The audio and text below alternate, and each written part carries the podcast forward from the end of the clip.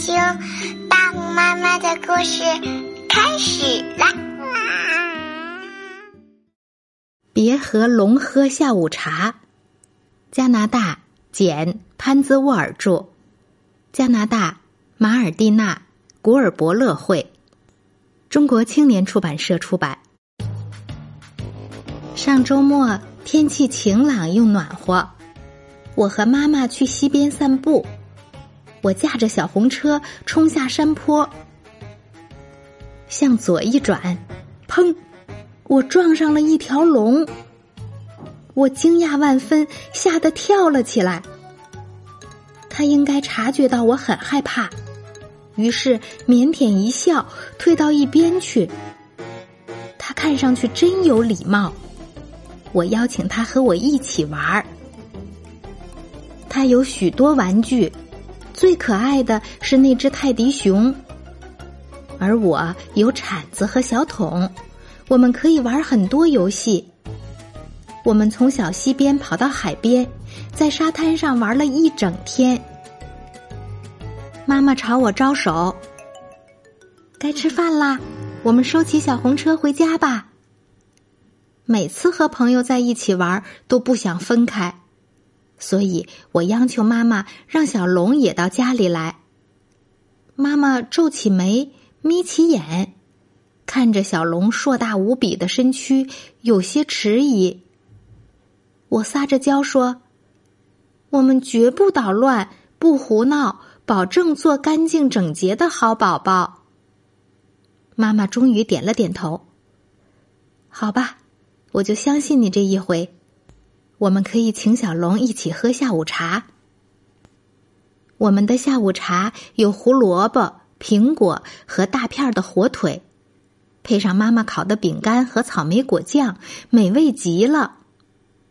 杯子里有冰镇牛奶，还有一大盘茴香泡菜。我们撒了点胡椒粉，鼻子突然痒得厉害。小龙抽抽鼻子，不停的吸气。他眯起眼睛，打了一个巨大的喷嚏。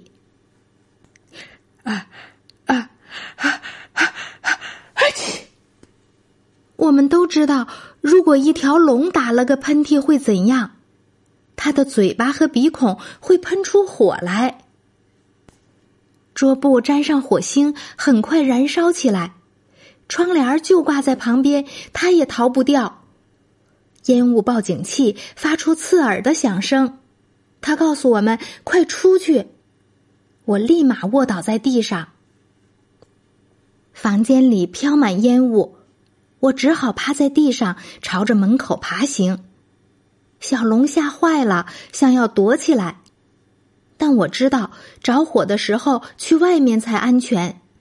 我用力拉住小龙的大尾巴，不让它躲到地毯下面。我爬到走廊，对他喊道：“快跟我来！我知道从哪里出去。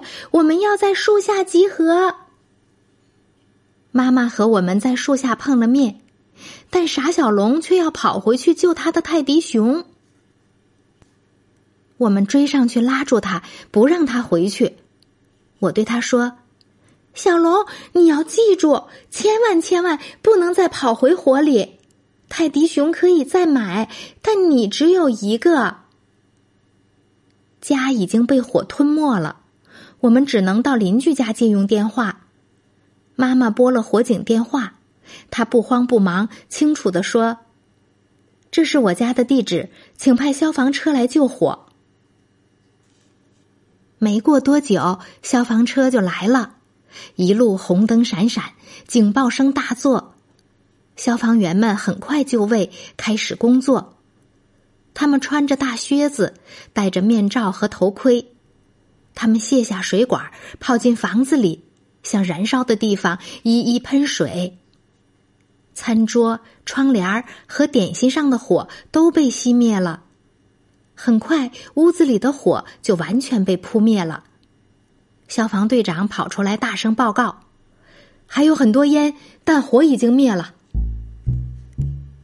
可怜的小龙知道这都要怪他，他愧疚的低着头，流下大滴大滴的眼泪。一位消防员说：“好孩子，别难过，我们很高兴，因为你们知道着火了该怎么做。你们都安全的跑出房子，这才是最重要的事情。接着，他带我们去参观消防车和云梯。小龙戴上一顶红光闪闪的消防帽，而我想去看看消防员的座位。他带我们看了警灯、水管和报警器，还有登高用的云梯。其他消防员查看了所有的房间，门口的换气扇排出灰色的烟雾。我和小龙待在院子里，我拥抱小龙，他朝我微笑。我们约定，下次再想出去玩，就去海边野餐。我们是最好的朋友，我们的友谊经过了考验，但我再也不会请他喝下午茶。刚才我们讲的故事叫《别和龙喝下午茶》。小龙现在知道遇到火灾该怎么办，你知道吗？下面，大红妈妈就把小龙的消防安全歌交给你。消防警报响，这样做最好。玩具都丢下，逃生最重要。蹲下，爬出去，上面有烟雾，浓烟向上飘，小心被呛住。衣服着了火，千万别乱跑，快速脱外衣。打滚灭火苗，门把手太烫，开门有危险，另找一条路，集合地点见。不管多害怕，千万别躲藏，一旦跑出去，别再进火场。好，那我们今天的故事就讲完啦，现在该睡觉啦，晚安。